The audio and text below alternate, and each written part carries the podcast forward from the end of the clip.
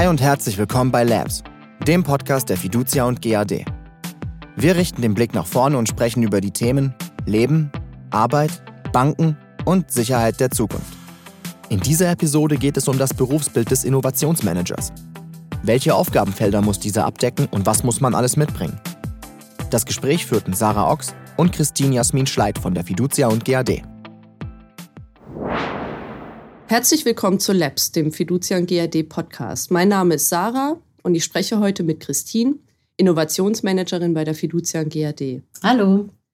Zum Einstieg möchte ich einfach mal von dir wissen, welcher Typ Mensch du bist. Bist du eher so der, das haben wir schon immer so gemacht oder eher der Typ, mir doch egal, ich probiere das jetzt einfach mal aus? Definitiv zweiteres. Und du bist Innovationsmanagerin. Was, was bedeutet das denn? Wie sieht denn so dein Berufsalltag aus? Ich glaube, es gibt verschiedene Ausprägungen von Innovationsmanagern. Also heißt, ähm, jeder legt vielleicht auch so seinen Fokus anders. Ähm, grundsätzlich geht es eigentlich darum, dass man im Unternehmen ähm, Ideen findet, Ideen fördert und treibt. Das ist eigentlich so die, die typische Arbeit. Mein Blickpunkt hat sich aber ein bisschen verändert, als ich das Ganze angegangen bin. Und gerade die zwei Fragen oder die zwei Ausprägungen von Menschen, wo du mich gefragt hast, die begegnen dir ja in deinem Berufsalltag. Und dann ähm, hast du vielleicht auch mit einer größeren Anzahl von Personen zu tun oder mit der Mehrheit zu tun, die sagen, das haben wir schon immer so gemacht. Mhm. und in Mustern festhängen dann kannst du als Innovationsmanager noch so viel ackern, wie du willst und versuchen, irgendeine Idee zu finden und irgendeine Idee zu treiben und die irgendwie in den Markt zu bringen.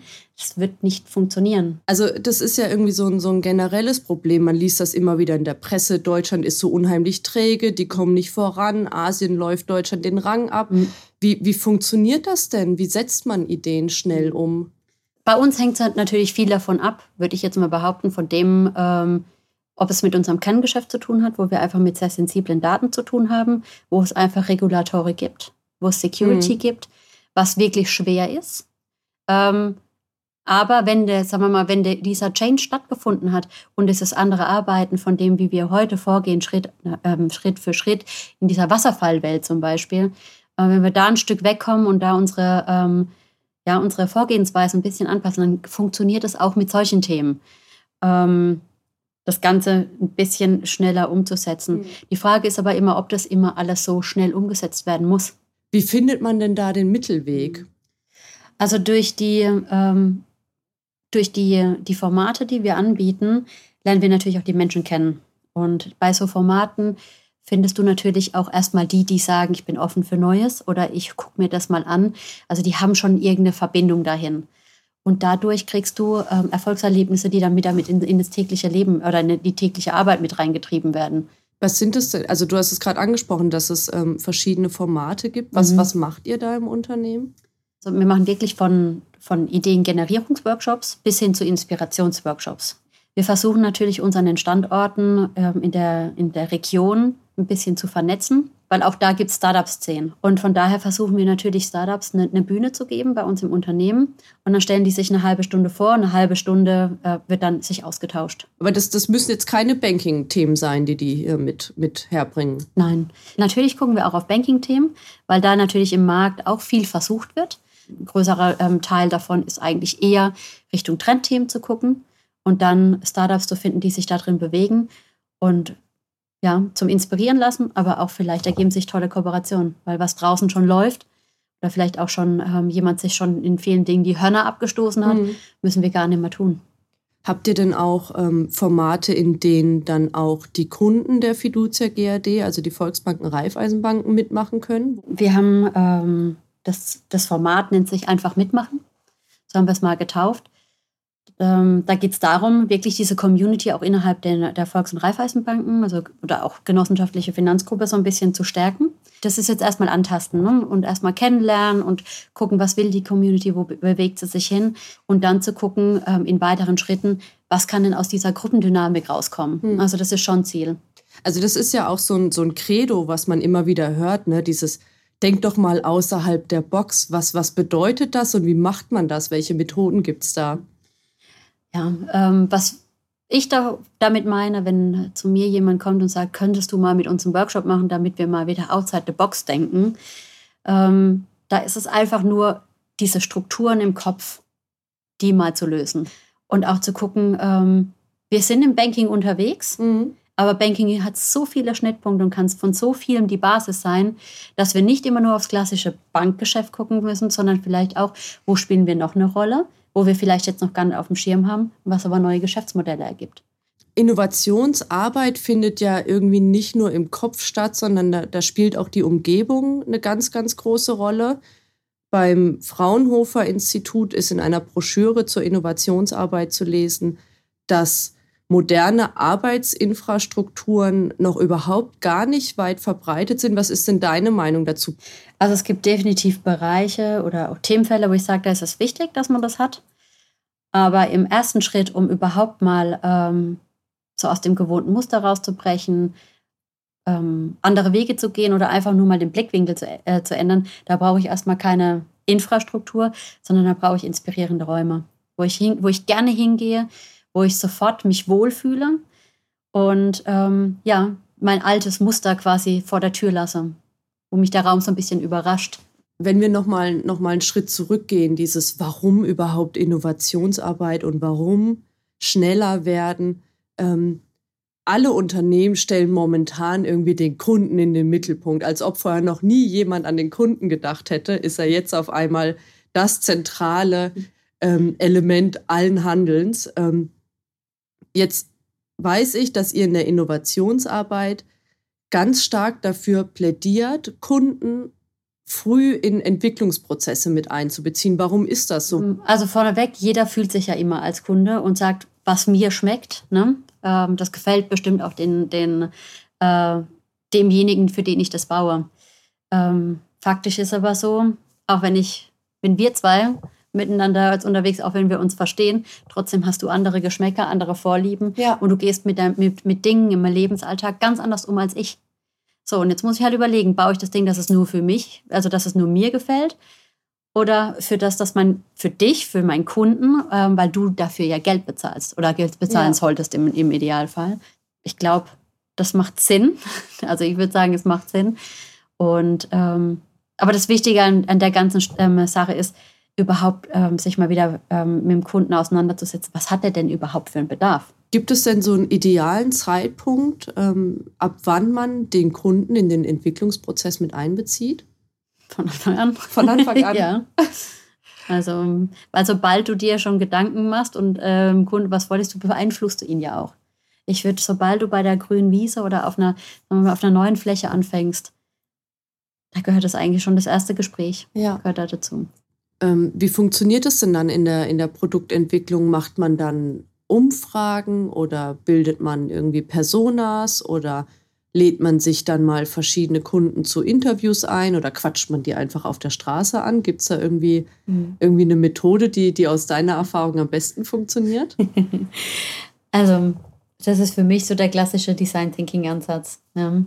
Ähm, wobei ich gleich vorneweg sagen will, für mich ist Design Thinking eigentlich keine Methode, mhm. sondern es sollte wirklich ein, ein, Denk, ein, ein Denken sein. Ne? Kannst du ein bisschen konkreter sagen, um was es da geht? Ja, also äh, Design Thinking beschäftigst du dich ja sehr, sehr stark mit dem, mit dem Nutzer. Also es ist eine sehr menschenzentrierte ähm, Vorgehensweise. Das sind verschiedene Phasen, die du durchläufst. Sechs Phasen, ähm, mhm. so hat man sie betitelt. Also war auch kein striktes Vorgehen, sondern eher äh, iterativ. Also wenn du merkst, du bist vielleicht irgendwo falsch abgebogen oder du brauchst nochmal, ähm, dann ist es auch bei äh, Design Thinking gewünscht, ähm, zu überspringen mhm. oder zurückzugehen, ne? so zurück auf los. Und ähm, da die erste Phase, das ist, oder die ersten zwei Phasen, überhaupt das Problem zu verstehen und dann Empathie für den Kunden zu entwickeln. Mhm. Also auch in die, die Schuhe der Kunden zu schlüpfen, ähm, da durch Interviews, wie du es auch machst, dann vorzugehen, aber dass du wirklich sagst, du willst verstehen, was der Kunde für ein Problem, für einen, Darf, äh, für einen Bedarf oder für einen Wunsch hat. Und das so rauszukitzeln, ähm, das ist so die, die Vorgehensweise, wo ich sage, ähm, der Ansatz, der sollte eigentlich immer, immer da sein. Weil ich meine, es gibt ja die schönen Vergleiche, wenn man danach googelt, mit den, mit den äh, Geburtstags- oder Weihnachtsgeschenken. Mhm. Das ist das Schönste, wenn du, ähm, wenn du überrascht wirst, aber trotzdem es genau auf den Punkt trifft. Und so ist es. Ähm, weil der Kunde braucht manchmal, manchmal weiß er noch gar nicht, was er für einen Bedarf hat. Aber durch diese Vorgehensweise oder diesen Ansatz, ähm, ja, findet man das raus. Unternehmen gestehen sich ja irgendwie nicht, nicht zu, Fehler zu machen, weil Fehler sind, sind teuer, die, die bringen Arbeitsabläufe ähm, durcheinander, die ärgern vielleicht auch den Kunden. Ähm, warum ist es denn wichtig, gerade zum Beispiel auch in der agilen Entwicklung, schnell Fehler zu machen? Also Fehler finde ich eh immer so ein, so ein sehr ähm, hartes Wort. Mhm. Ähm, nur weil ich vielleicht rechts abgebogen bin, hätte links abbiegen will, ist das ja kein Fehler. Ne? Ähm, es ist manchmal ein Irrtum oder man ist von, ähm, von, von, von, von anderen Gegebenheiten ausgegangen. Und im Gespräch mit dem Kunde hat sich dann, ähm, hat sich dann gezeigt, oh, da haben wir wohl was falsch verstanden. Ja, da ist es dann okay, da mal anders interpretiert und geht dann zurück. Da hat man ja aber, also man hat ja keinen Fehler gemacht. Man hat halt einfach nur dann gelernt aus was, mhm. aus dem Feedback vom Kunden. Fehlerkultur finde ich sehr hart, ja, weil ich glaube nicht, dass wir so große Fehler machen, dass irgendjemand einen richtigen Schaden da mhm. draußen mhm. hat. Jetzt ist es verständlicherweise für, für viele ähm, Arbeitnehmer irgendwie schwer, sich vor ihrem Chef oder dem Team oder Kunden einzugestehen, dass ähm, irgendwie was nicht optimal gelaufen ist und es zuzugeben. Braucht es da deiner Meinung nach ein Umdenken? Ja, für mich hat das Ganze nicht, ähm, nicht nur in der Vorgehensweise, wie man zusammenarbeitet oder ähm, vom Umdenken, sondern da fehlt es für mich schon an der, an der Basis. Das mhm. heißt, ähm, ein Team muss sich kennen, ein Team muss sich vertrauen.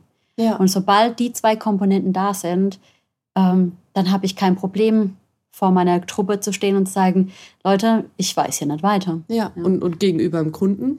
Und gegenüber dem Kunden. Deswegen auch die Beziehung zum Kunden, die ist natürlich auch umso, ähm, umso intensiver sie ist, umso vertrauensvoller sie ist, umso wertvoller und besser ist sie auch für die Zusammenarbeit. Deswegen ist eigentlich, bevor man über irgendeine Methodik und eine Arbeitsweise redet, eigentlich ist, ähm, ist da für mich der erste Ansatz, werdet ein Team. Und ähm, weil dann kann ich sagen, okay, wenn ich ein Team bin, kann ich vertrauensvoll, offen, respektvoll miteinander umgehen. Ähm, zum Abschluss hätte ich, hätte ich noch eine noch eine Frage an dich. Das Innovationsmanagement in der Fiducia und GAD gibt es jetzt ähm, seit drei Jahren und du bist praktisch von Anfang an dabei. Was war denn dein persönliches ähm, Highlight in den vergangenen Jahren? Mein Highlight war, dass wir es echt geschafft haben, Innovationsarbeit in drei Jahren zu etablieren. Das ist ein riesen Change-Prozess. Und jetzt nach drei Jahren macht sich keiner mehr über uns lustig oder über, die, ähm, über den Namen Innovationsmanager oder Innovationsarbeit. Dann die Kontrastfrage, dein Tiefpunkt. Ja, das war halt die Anfangszeit. die Anfangszeit, also ich habe schon gesagt, als mich immer jemand gefragt hat, was macht denn so ein Innovationsmanager aus, dann habe ich gesagt, eine hohe Schmerzgrenze, eine hohe Toleranz ähm, gegenüber dem, was man ähm, einfach entgegengebracht bekommt. Und da dagegen anzukämpfen und das zu sagen ähm, und äh, zu zeigen, dass man es ernst meint, mit voller Leidenschaft und vollem Herzblut, dass sich was verändert ähm, das war schon hart. Also da kommt man schon so ein bisschen an seine Grenzen, ja. Wirklich letzte Frage diesmal. Ähm, zum Schluss habe ich noch eine Frage, die vielleicht hoffentlich alle, alle Zuhörer da draußen interessiert, die vielleicht von sich selbst sagen, pff, Innovation ist so gar nicht meins oder eigentlich bin ich gar nicht kreativ. Kann Innovationsarbeit jeder machen? Kann jeder innovativ sein in seinem Job? Ja, innovativ sein das kann wirklich jeder. Weil sobald ich nur allein nur meinen, mein Arbeitsumfeld ähm, betrachte und finde kleine Schnittpunkte, wo ich mein, mir meinen Arbeitsalltag erleichtere, verändere, dass irgendjemand davon profitiert zum Beispiel oder dass irgendein Prozess schneller wird, einer weniger Schritte gehen muss, dann war ich schon innovativ. Und das Wertvollste sind auch neben den Leuten, die den Kopf offen machen ähm, und wirklich kreativ sind, weil wir brauchen ja auch jemanden, wenn jeder nur rumspinnt, in Anführungszeichen, wir brauchen auch die, die nüchtern sind mhm. und, und ähm, gute Fragen stellen, die dich mal so ein bisschen äh, aus deiner Wolkenwelt holen. Die sind super wichtig, weil die bringen dich nämlich auf andere Wege und dann helfen die dir und ähm, dafür hat es sich dann gelohnt und die Menschen können dir dann einfach auf dem Weg ähm, immer gute Ratschläge geben, ja, und die nimmst du irgendwann auch mit und die kommen dann auch mal auf simple Ideen, wo du sagst, ja, da wäre ich jetzt mit meinem vielleicht äh, offenen Kopf, wie auch immer, äh, mit der bunten Welt im Kopf, vielleicht gar nicht hingekommen. Super, das war ein super, super schönes äh, Schlusswort. Vielen, vielen Dank, Christine. Ähm, gerne, gerne. Und bis zum nächsten Mal bei Labs. Das war die Talkrunde zum Berufsbild Innovationsmanager. Ich hoffe, ihr hattet viel Spaß beim Zuhören. Bis zum nächsten Mal bei Labs, dem Podcast der Fiducia und GAD.